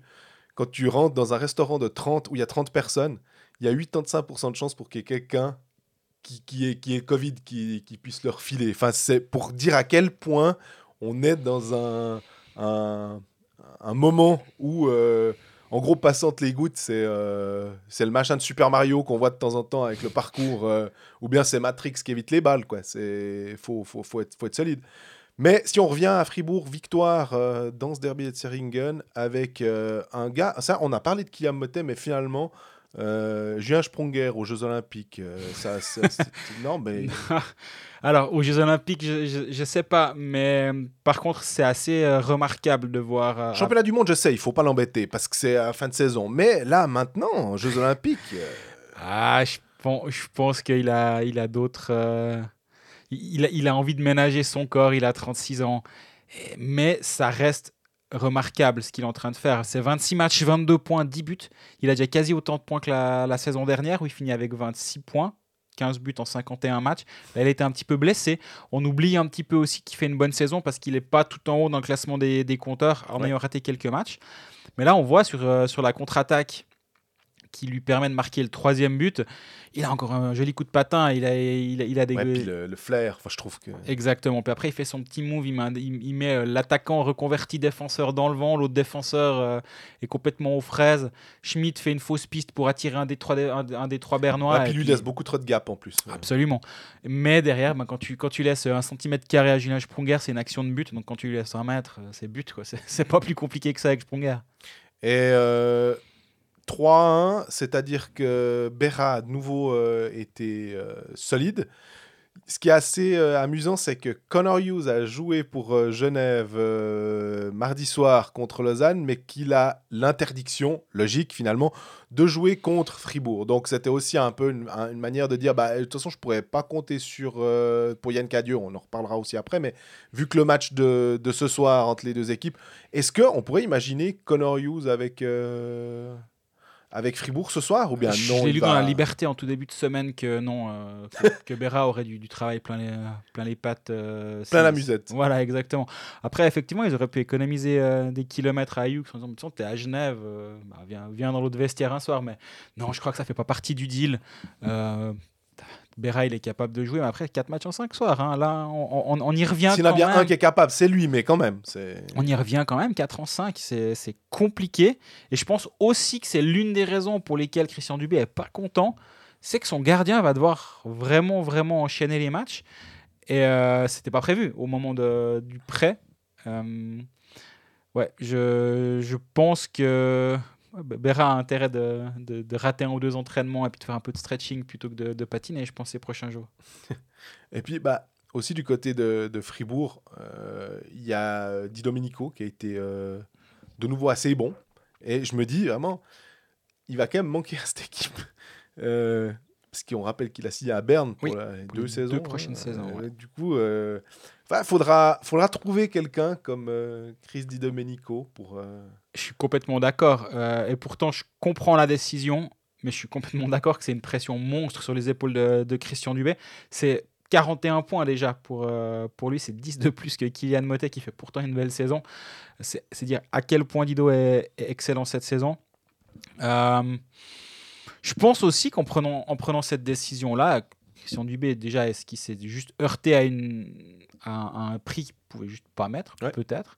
Mais peut-être qu'il s'est aussi fait confiance dans son, dans son scouting et s'est dit, ben, moi, j'ai peut-être à ce moment, au moment de la négociation avec, euh, avec Di Domenico, j'ai tel joueur qui pourrait être sur le marché, j'ai euh, ces 4-5 options qui, seraient, qui m'intéressent, qui sont toutes un tout petit peu moins chères. Si j'économise 40 000 francs là, que je peux peut-être mettre sur mon cinquième étranger, en plus, admettons, Brodin part, tu peux mettre Brodin plus 40 000, tu as peut-être un meilleur joueur. C'est un, un- une équation à plusieurs inconnus. Là, la- seule chose qui n'est pas inconnue, c'est que Di Domenico part. Pour le reste, on a, on a des X et des Y actuellement à- avec quoi on doit s'amuser.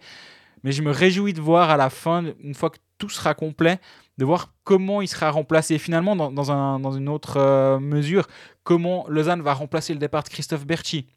Et quand ils ont engagé avait sauf erreur mis une mention que c'était pas lui qui, où il y avait une interview sauf que c'est pas lui qui allait remplacer Berchi, mais qu'ils allaient être, y aurait plusieurs remplaçants. Et après avoir, est-ce que le budget sur les étrangers va être plus plus haut? Mais bon, bref, ça c'est Lausanne, on en parle plus tard. Mais pour dire, dans ce départ pris pour, pour ce qu'il est, à savoir juste ce joueur qui s'en va, oui, ça va faire un trou.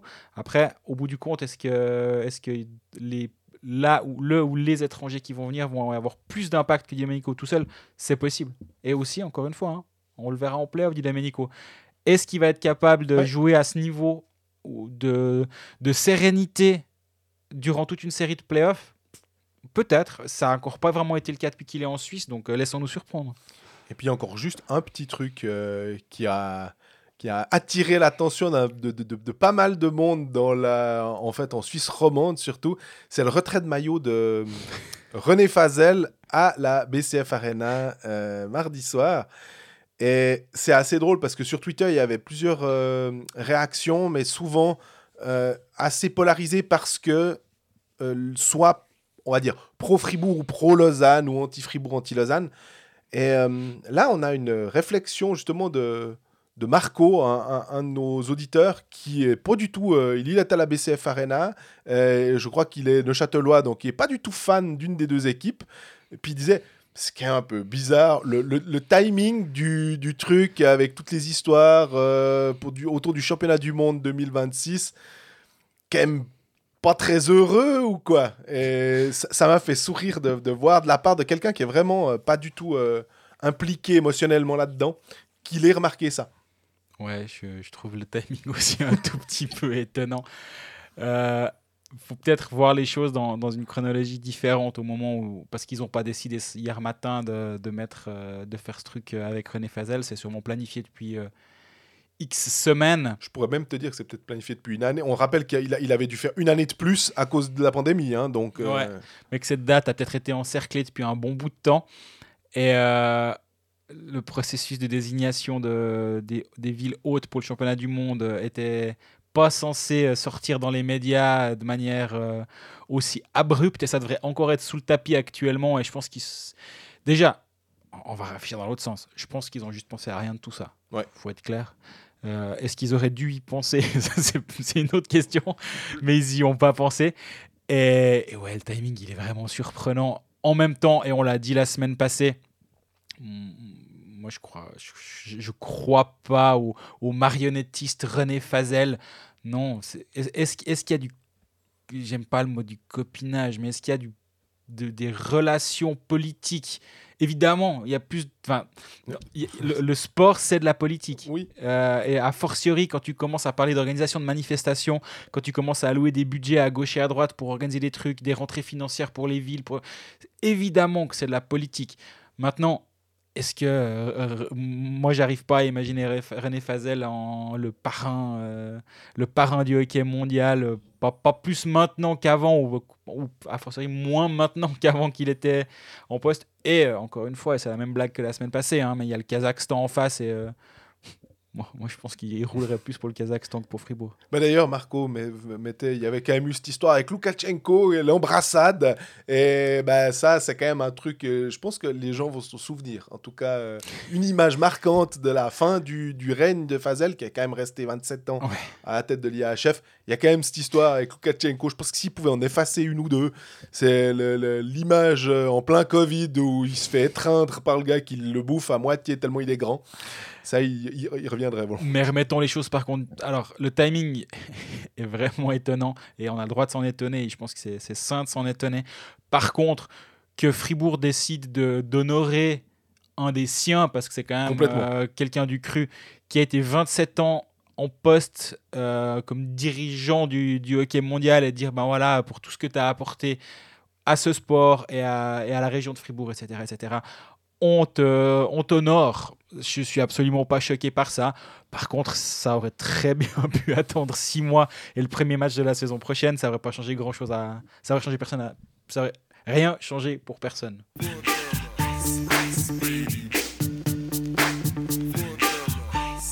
Enchaîne avec euh, Genève, ça tombe bien parce que, ben, comme on l'a assez répété, il y a ce match euh, ce soir entre euh, les deux clubs.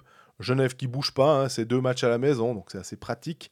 Ça va quand même être, euh, ça va siffler au niveau des, des adducteurs et je pense que ce qui est bien au moins, c'est que les deux clubs ont joué hier et comme ça, il n'y a pas de, oui, mais euh, ils ont joué plus de matchs que, alors à cela près que Genève doit être sans doute un peu plus en jambes que Fribourg qui sort de quarantaine. Mais sinon, en termes de pure, euh, pure fatigue euh, jeu, on est assez, euh, assez bien, on est assez au même niveau et donc c'est plutôt encourageant, ça va.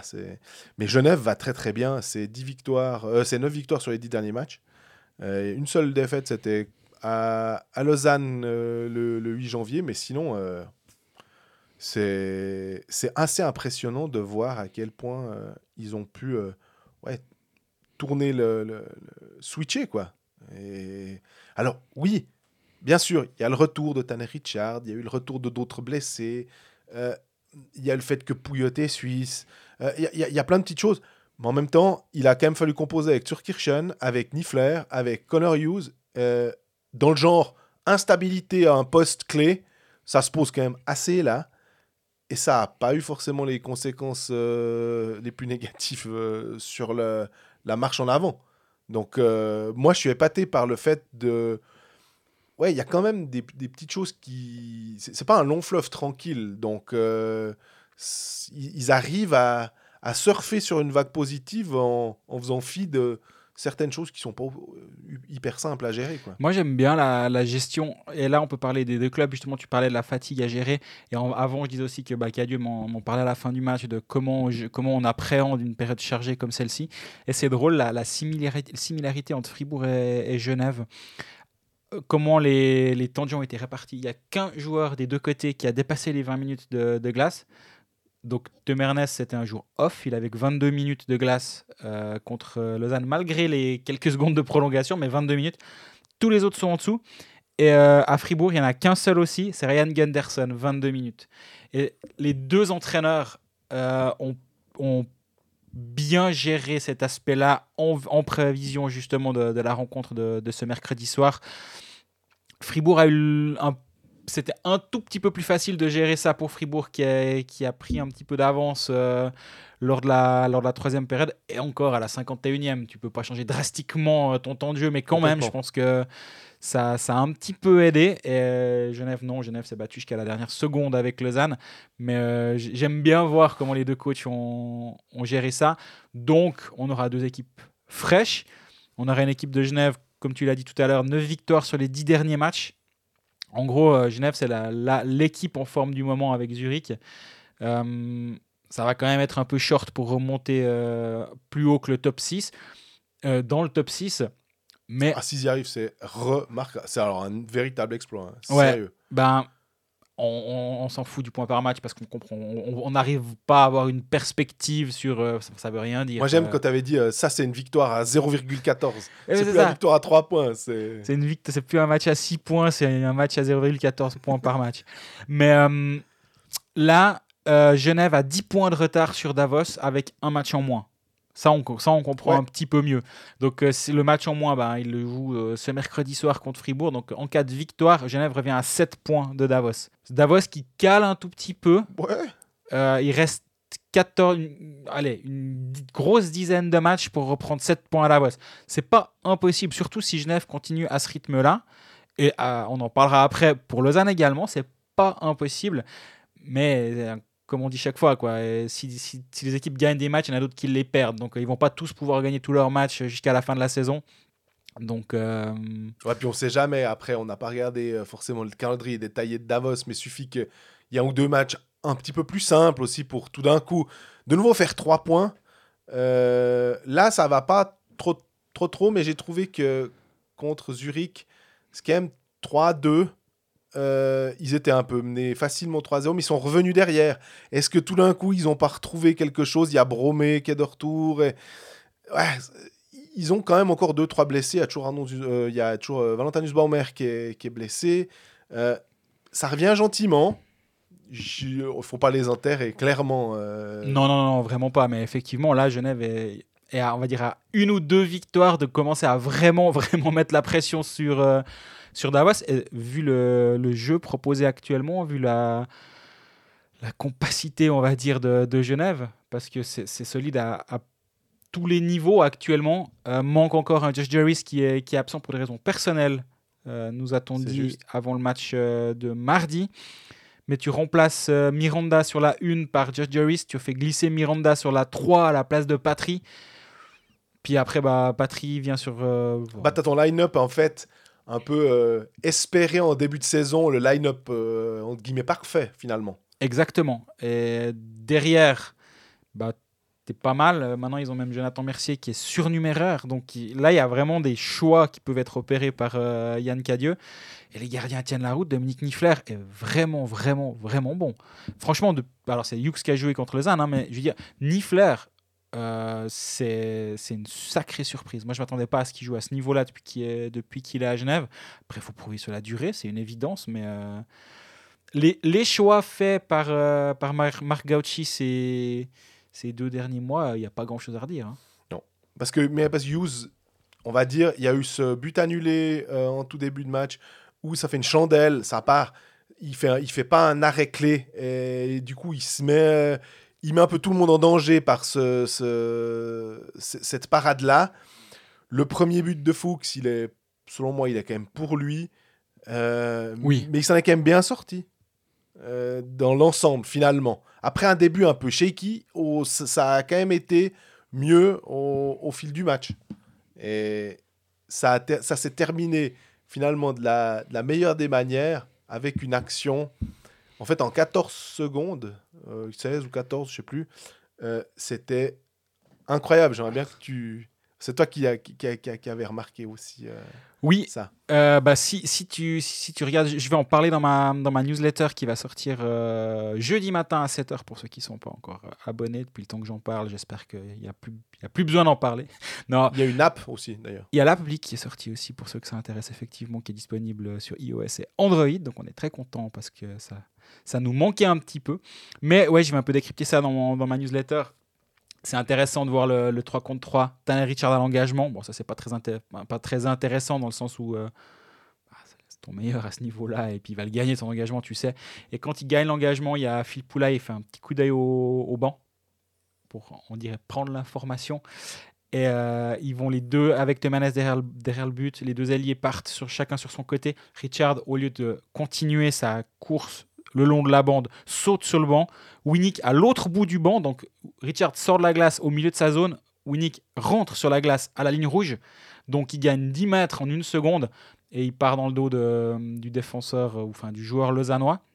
Ça crée un 2 contre 1 derrière. Bon, ils, le mettent en deux temps, mais c'est comme ça que le, décalage s'est créé. C'est une technique que, que Ville Peltonen aimait bien faire avec le Lausanne HC. Les fans du LHC ont dû, ont dû avoir ça, euh, avoir un petit euh, moment nostalgique pour ceux qui l'observaient à l'époque. Peltonen faisait très très souvent ça. Et euh, ben voilà, ça, a complètement fonctionné. Et je pense que les équipes qui vont scouter Genève en cas de 3 contre 3 vont plus se faire avoir derrière.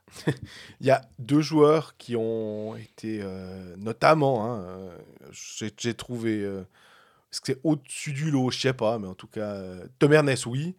Et puis, euh, on a parlé de Joël Vermine pour la sélection, euh, qui, pouvait peut-être, chez certains, si tu t'attaches à la, à la production euh, offensive, et si tu regardais les matchs de Genève où tu avais l'impression qu'il traînait un peu son spleen à un moment, bah là, sur ces, on va dire quoi, derniers mois, Joël Vermine revient vraiment, vraiment en forme et est une véritable force pour, euh, pour Genève Servette. Tom Ernest, on, va arrêter d'en parler parce que euh, on, on sait qu'il est, il est extraordinaire. Donc voilà.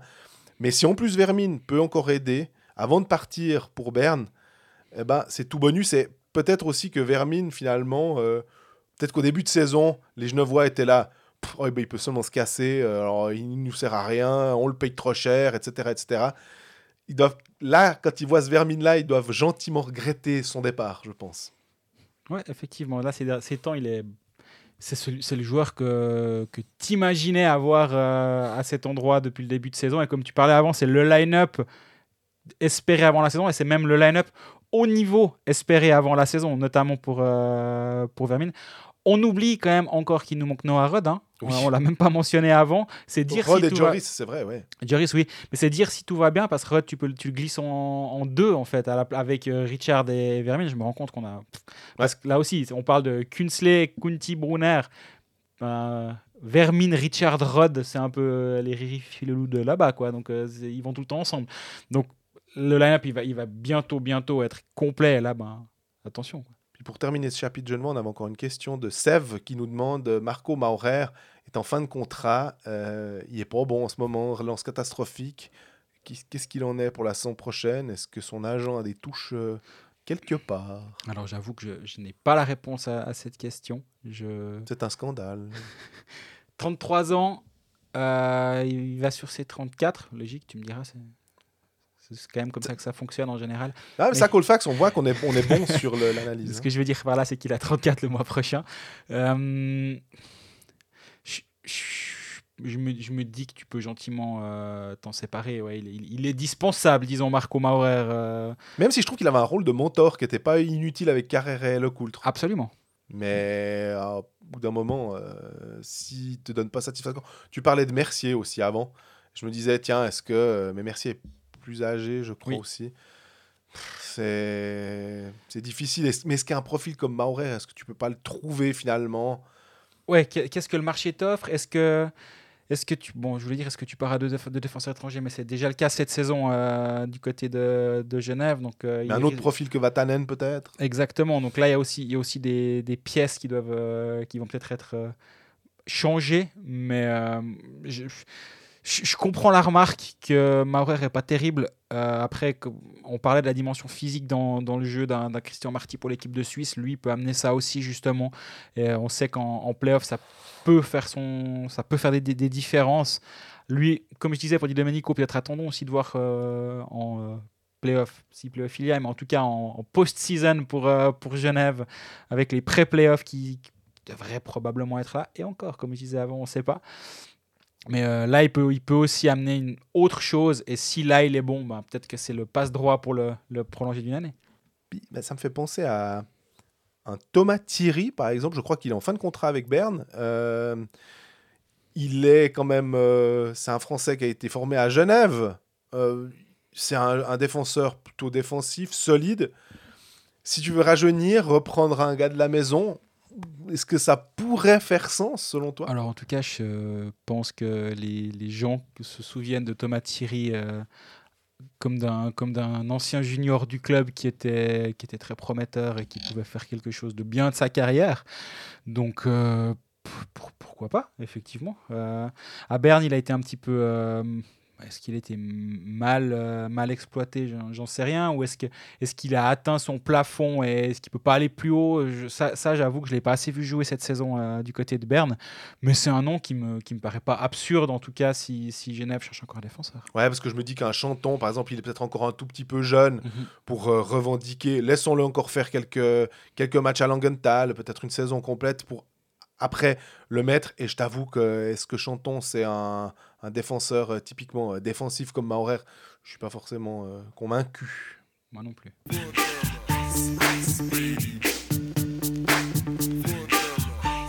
On termine notre tour d'horizon de cet épisode 17 avec Lausanne, qui a bah, logiquement perdu ce derby. Euh, mais sinon, trois qui restait sur trois victoires en 2022, euh, ça va pas trop mal en fait en termes de, points du côté du Lausanne Hockey Club. Il y a un truc. Un de nos confrères est venu euh, hier vers nous un moment en disant, pendant le match, est-ce que vous avez vu le plan de jeu de Lausanne, le système de jeu? Et faut reconnaître que c'était plutôt bien vu de sa part, parce que j'avais de la peine à me dire, ah ouais, ils essayent de faire ça. Et euh, en discutant après, à la fin du match avec euh, Genadzi, je lui ai posé la question de dire, on a l'impression que c'était un peu brouillon. Et il acquiesçait et il, il expliquait, il me dit, ah, le problème, mais c'est notre problème à tous et j'accable pas les, les attaquants, mais il y avait un immense gap en fait entre l'attaque et la défense qu'on n'a jamais tellement réussi à combler. Et du coup, euh, ça donnait un peu euh, ce sentiment que il n'y avait pas de liant en fait. Euh, Il y avait beaucoup trop d'espace entre les lignes, ce qu'on a plutôt tendance à, à- à dire en foot. Quand des fois le jeu va pas, eh ben Mhm. là, il, selon Genadzi, qui est assez euh, bon pour analyser, il disait qu'il y avait ça, ça, ça- c'était pas bon à ce niveau-là. Et je lui dis ouais, mais pourtant alors euh, il y a le deuxième but de Sekatch, enfin le but de Sekatch, le deuxième but de, de Lausanne est amené par toi à la suite d'un rush. Il me dit ouais ouais mais ça, ça veut pas dire qu'on a bien joué. Euh, donc il était hyper critique avec, avec le jeu, malgré le fait qu'il avait fait 3 assists sur les 3 buts lausannois. Parce que quand on vous dit que Genadi est très très critique envers ses propres performances, ben, ça, prouve bien le, point qu'on essaie de mettre en, exergue. Et euh, ouais, j'ai l'impression que Lausanne, bah, 3 tirs sur, dans le dernier tiers, et puis finalement tu arrives, on sait pas tellement comment ils ont réussi à, à aller gratter un point en gros. Ouais, ils s'en sortent vraiment bien parce que j'ai l'impression que globalement, c'était Genève qui attaquait et puis euh, Lausanne qui essayait de, de faire deux, trois trucs. Mais euh, moi, je, suis sorti de ce match en me disant, j'ai j'ai repassé un peu dans, dans ma tête les, joueurs les uns après les autres, surtout offensifs. Puis, je me suis quand même dit qu'il y a une ligne Ria, Berchi, Kenins.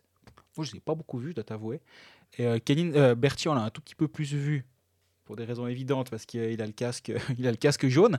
Mais à part ça, moi je les ai trouvés très très très très discrets. Ouais, mais au-delà de ça, un Ria, c'est je trouve que c'est plus euh, global. Mhm. On s'attend. euh, on parlait bah, justement de Berchi, qui va pouvoir le remplacer? J'aurais tendance à te dire que j'attendais un peu de voir Fuchs. J'ai l'impression que c'est pas, pas trop mal en ce moment. C'est une des lueurs d'espoir du côté lausannois. Mais Ria, faut se réveiller un peu, quoi. C'est. Parce que lui, il est buteur.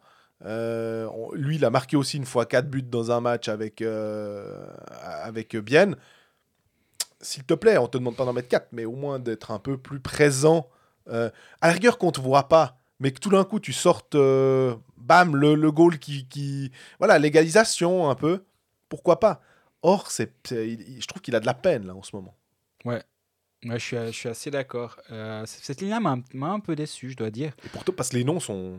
Bah, les noms sont ronflants. Après, ben, c'est peut-être un peu ça le problème. C'est que est-ce que nous, on s'attache aux noms et puis on, on, on, a, on attend une production minime de- d'une ligne composée de Ria Berchi et Kenins, mais quelle est la forme des uns et des autres? Est-ce que, est que les trois vont bien ensemble? Est-ce que Berchi placé au centre, là, c'est une bonne idée?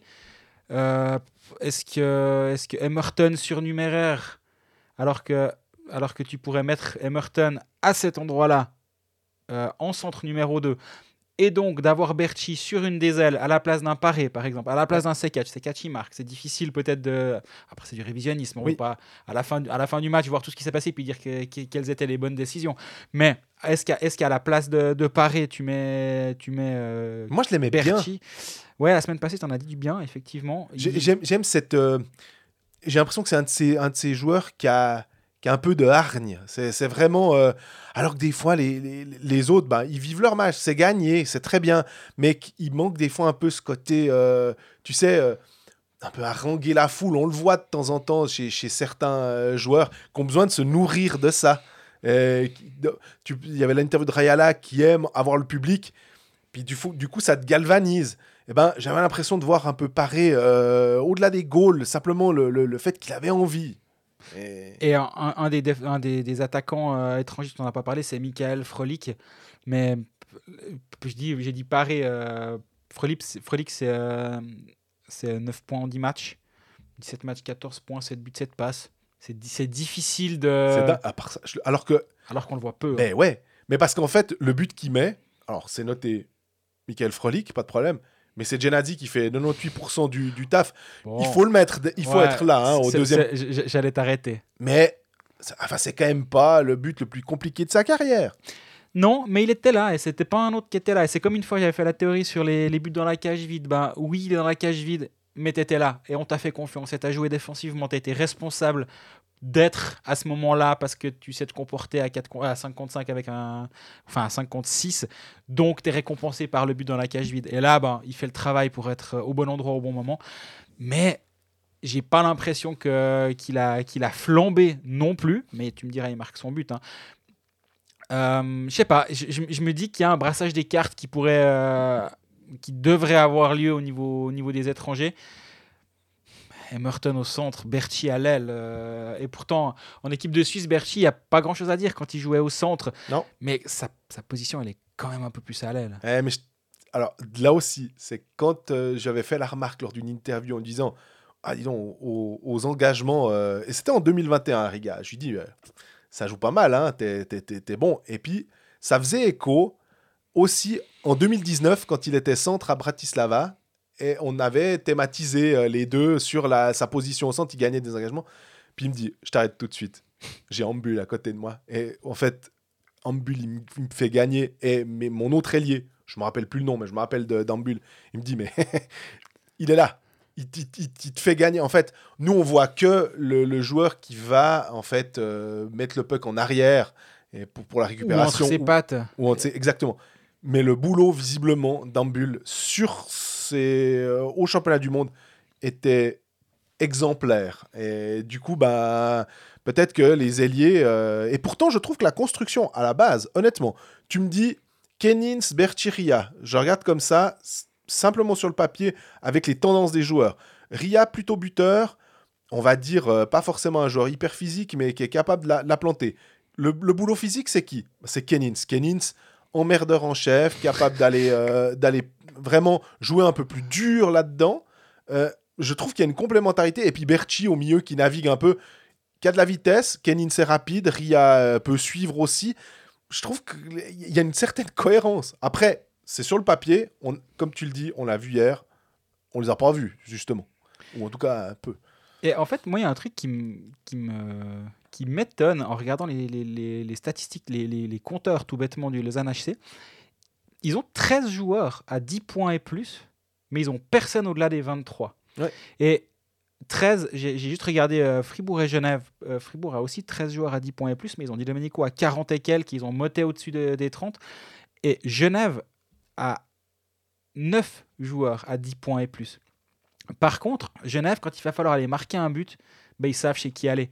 Ils vont aller chez Winnick qui en a 20. Ils ont Phil Poula 13, Vermin 14. Puis ces gens-là, il y a Temernes pour leur faire des passes. Il a 39 passes décisives.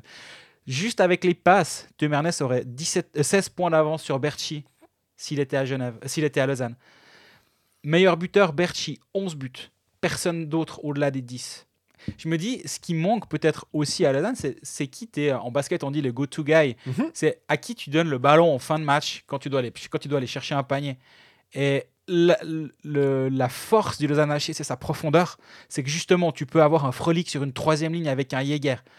Mais par contre, est-ce que la faiblesse du Lausanne HC, c'est qu'il a peut-être trop de deuxième et de troisième ligne, mais il n'a pas de première ligne? Et en fait, ce qui va à un moment ou un autre te faire la différence, ce sera ta première ligne. Et euh, bah, c'est euh, Phil Poula, Winnick et euh, le troisième de la ligne qui a, qui a pas mal changé durant, durant la saison, avec Temernes derrière. Et c'est eux qui vont être responsables d'un but sur deux durant, durant les matchs. Et quand il va falloir gagner, gagner le match, bah, eux, ils vont te le gagner. Un que j'ai bien aimé, euh, en fait, il y avait trois joueurs et Tobias Stéphane que j'avais trouvé bon. Tobias Stéphane était un poil. Il a fait un, save incroyable à Dominique Sec où il a balancé ses bottines en l'air euh, et quelqu'un m'a fait remarquer, je crois qu'il avait fait la même chose contre Berne. Euh, mais en tout cas, c'était vraiment très impressionnant sur Miranda, si je dis pas de bêtises, euh, mardi soir. Il se prend un but un, peu, un peu soft sur le, le- le- le deuxième de Genève. Mais sinon, à part ça, c'est Gernat qui, est- qui a été bon. On l'a mis d'ailleurs dans l'équipe type des Pécalistes deux semaines de suite, je crois. Oui, exactement. En ce moment, il est vraiment solide. Il est vraiment solide. Il apporte offensivement quelque chose. Il va aller aux, aux Jeux Olympiques aussi avec la Slovaquie, donc euh, ça, il, il, il va, il aura pas de droit de vacances. Euh, Paré, on l'a dit, je, trouvé, je le trouvais pas mal, un peu plus effacé peut-être euh, mardi soir. Et puis, alors Jason Fuchs, quand Mhm. on, on parle de la succession de Christophe Berchi, bah moi je me tourne de la même manière que pour la succession d'Ugly euh, à, à Bienne, on parlait de Kessler, on parlait éventuellement aussi Offer. Après, euh, Kessler est plus jeune, donc il est en train de monter, alors qu'Offer était déjà un peu plus établi, donc c'est, plus logique d'imaginer Kessler. De la même manière pour Berchi, bah, j'imagine finalement euh, soit un Ria pour ce qui est des buts, et puis Fuchs pour ce qui est du, de l'allant offensif et de la création. Et Fuchs en ce moment, il est solide. Est-ce qu'il va réussir à tenir ce rythme-là? Est-ce qu'il va être mis en position de, où on dit que t'es le go-to guy, justement Mhm. Tu deviens le centre euh, vers qui on va se tourner pour créer quelque chose. Euh, c'est pas dit, hein, c'est un truc. euh, tu peux pas dire, ah bah tiens, finalement, bah, c'est Fuchs qui va le faire. Il faut que ça vienne finalement de lui par son jeu, par son implication offensive, défensive. Mais ce que je vois maintenant, pour pas parler de constance, parce que c'est un peu ce, ce terme qu'on a rabâché euh, au fur et à mesure, mais s'il doit y avoir un go-to guy en ce moment, ça pourrait être Jason Fuchs, mais il doit encore franchir, à mon avis, un palier. Ouais, Jason Fuchs qui a, qui a été blessé, il a joué que 26 matchs cette saison, il a 16 points.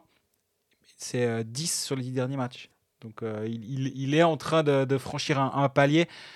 Mais comme tu parlais de constant, justement, il a un match à 3 points contre Berne, un à 2 points contre, euh, contre Genève. Contre Ambry, il était un peu plus effacé. Euh, oui, oui, ça pourrait être euh, par lui que, que vient la solution, mais est-ce que est-ce qu'en l'état, tu le vois être justement le, le, le joueur euh, à 40-45 points? Moi, je ne suis pas convaincu quand même. Il a mis 35. euh, imaginez que s'il a un peu plus de responsabilité, que, que lui aussi, tout d'un coup, se sent euh, investi du truc, ça peut, je pense que 5 points de plus que ce que son record en carrière, c'est jouable. Hein, c'est Oui. c'est pas un point par match, à 40 points, ça va. Maintenant, tu dois avoir de, de l'aide extérieure, et notamment, je pense quand même, de la part des, des étrangers. Euh, après, ça peut être un RIA, mais euh, admettons, c'est quand même bien pratique quand tu as un gars un Rayala, un Winnick. On va pas tous les citer, mais tu, tu les as déjà. Euh, tu as déjà bien élagué le truc, mais on avait le Stransky à, à Davos et, et d'autres. Ça aide quand même bien quand tu as un étranger. On en revient au même problème à Lausanne c'est que Frolic très bien, tu as, dit son nombre de points. C'est il marque hier, donc euh, c'est difficile de. Mais c'est- c'est- il, manque peut-être ce côté un peu star power, je trouve. ce que, ce que j'allais dire sur ces, sur ces catchs, c'est exactement l'inverse de ce que tu disais sur Damien Ria. Que ces catchs, on l'a pas énormément vu, mais au bout du compte, il est là pour marquer. Puis du coup, est-ce que est-ce que c'est quelque chose de positif ou pas? Et tu disais, bah, Ria, des fois, on, a, on aimerait bien peut-être un peu. Même si on le voit pas de la soirée, mais il est là pour aller planter le goal quand il faut. Et c'est aussi ce qu'on essaie de toujours faire un petit peu attention ici c'est après, un, après une défaite ou après un résultat, pas dire. euh, Enfin, pas, pas, pas crier au loup, on va dire si la prolongation tourne dans l'autre sens, ben on dit bah, c'est catch, il est là pour marquer le but qui compte à la fin du match et euh, bah, bravo à lui. Mais toujours est-il que moi je sais pas qui, qui, est, qui sont les leaders de cette équipe et j'ai l'impression qu'on le dit depuis le début de la saison. Mais c'est ouais, c'est qui? Une question de Kylian Steiner. Alors, je elle n'est pas en forcément en rapport avec Lausanne. Je la mets ici parce que ça concerne Charludon et que Charludon, bah, sa carrière en Suisse a été à Lausanne Mhm. euh, la saison passée. Euh, retour en Suisse, est-ce qu'on on imagine voir euh, Hudon de retour en Suisse? Il a donné une interview euh, au Québec en disant que il s'imaginait très très fortement revenir en Suisse pour y finir sa carrière de la part d'un joueur qui a même pas encore euh, 27 ans, je crois. De parler déjà de fin de carrière, Il a c'est- 27 ans, ouais. c'est un peu, euh, c'est- un peu presque dur de, de- de- mais il voit aussi les limites qui, qui, qui sont les siennes en NHL. Donc du coup, il se rappelle ce qu'il a vécu en Suisse. Il, alors, il- il, il a vu son compte en banque en Suisse et là c'est pas une c'est pas une blague par rapport à Lausanne, c'est juste une réalité par rapport euh, au championnat de Suisse. il a vu sa famille euh, dans tous les sens du terme. Il a pu la voir tous- les soirs. Il, il est papa. euh, il a l'air de, ça a l'air de compter euh, beaucoup pour lui. Je dis pas que plus que pour les autres, mais il a l'air de faire vraiment grand cas de, de- de sa famille. Et on sait que pour les, les jours étrangers, d'être là tous les soirs et de pas partir deux semaines en road trip euh, dans l'ouest des États-Unis ou au Canada, par exemple, c'est quand même euh, une qualité de vie. Euh, si en plus tu as une qualité de hockey, une qualité de financière, tu réfléchis assez vite. euh, Surtout, et- tu vois peut-être une, une trajectoire à la Arcobello, par exemple, qui était exactement. Alors, lui, lui il était. Non, il, c'est exactement le même genre de joueurs Ouais. qui sont à. Qui, qui arrivent à, à vivoter en, en NHL, mais quand même pas tout à fait. Puis plus ça va, plus il se retrouve dans la bordure. Puis au bout d'un moment, ben, tu remontes plus. Et euh, là, à 27 ans, euh, il a joué 26 matchs de, de AHL avec Syracuse, 22 points, 11 buts, 11 passes c'est c'est tout à fait bien, mais s'il avait peut-être 22 ans, il aurait déjà été rappelé une fois ou deux du côté de Tampa euh, pour. En plus, c'est Tampa. Hein. C'est pas évident d'aller faire le line-up là-bas. hein. tu- Je suis pas le plus grand spécialiste de NHL du monde, mais même ça, je le sais. Et du coup, il se dit ben ouais, 750 000 euh, dollars en, en salaire garanti euh, en cas de, de saison complète en NHL. Beaucoup moins euh, en- à l'étage d'en dessous, j'imagine. Je sais pas exactement son contrat, comment il est structuré, mais j'imagine qu'il est, qu'il est gagne moins d'argent. S'il vient en Suisse puis qu'il touche euh, ne serait-ce que 250 net, Ouais, puis t'es gentil, je pense que. Vu ce qu'il a fait, vu son pédigré, tu peux monter à 300 net, euh, ça, ça te donne quand même un- une différence qui est assez grande en termes de, de qualité de vie, et, enfin de confort matériel et de qualité de vie. Ouais, je pense que s'il si, va sur la fiche Elite Press avec Darcobello, puis il se dit Ah, tiens, lui, ça fait 5-6 ans qu'il est là-bas, il met son point par match en Suisse. il a Bien une Maserati. Il vient de signer une gros, un gros, gros, gros contrat à Lugano. Ouais, ça, j'aimerais bien ça. Je crois que, d'ailleurs, je veux pas dire de bêtises, mais je crois que c'est ils l'ont un peu eu comme ça. Euh, ils l'ont sorti de Berne, euh, ils sont arrivés en gros, puis ils sont venus en Maserati, puis parce qu'ils ils sont partenaires avec le, le garage Kessel là, à- Ouais. à- au Lugano. Puis en gros, ils sont venus avec la Maserati, puis en, repartant, ils ont dit ah bah tiens les clés, en fait c'est pour toi. en plus du beau, ça, mais non mais vraiment des fois le gars il se dit ah bon la, la- la- la voiture qui va bien, puis après euh, je te demande de partir au Tessin, vivre trois ans là-bas. On, on est assez ravi quand on doit aller couvrir un match d'un club roman qui va jouer à Lugano. Donc euh, on peut imaginer que jouer. euh, on, on aime bien comparer le Tampa ou les palmiers luganais au- à la Floride un peu. Ou à Anaheim. Ou Anaheim, exactement. Bah là, euh, on est un, un- un peu là-dessus. Je pense que Udon, aussi, il doit, peut-être regarder. Il, il joue Malguin.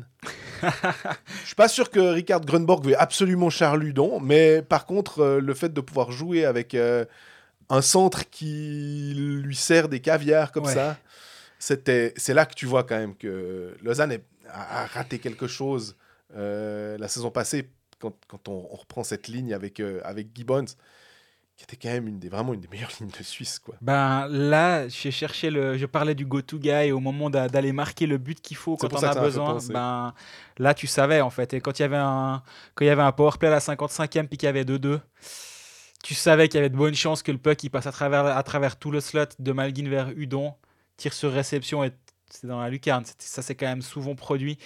Et ben ouais, et puis Gibbons qui faisait le travail de l'ombre, Gibbons qu'on avait critiqué au début, on, on va pas le dire à chaque fois qu'on évoque le nom de Gibbons, mais c'est vrai, à part ça, il a, eu, il a eu besoin d'un petit peu de temps pour se mettre dans le bain, mais après, qu'est-ce qu'il est- qu'est-ce leur a apporté? Euh, oui, je, suis- d'accord avec toi, il y a, peut-être des regrets à avoir si on, si on se remet doucement en arrière.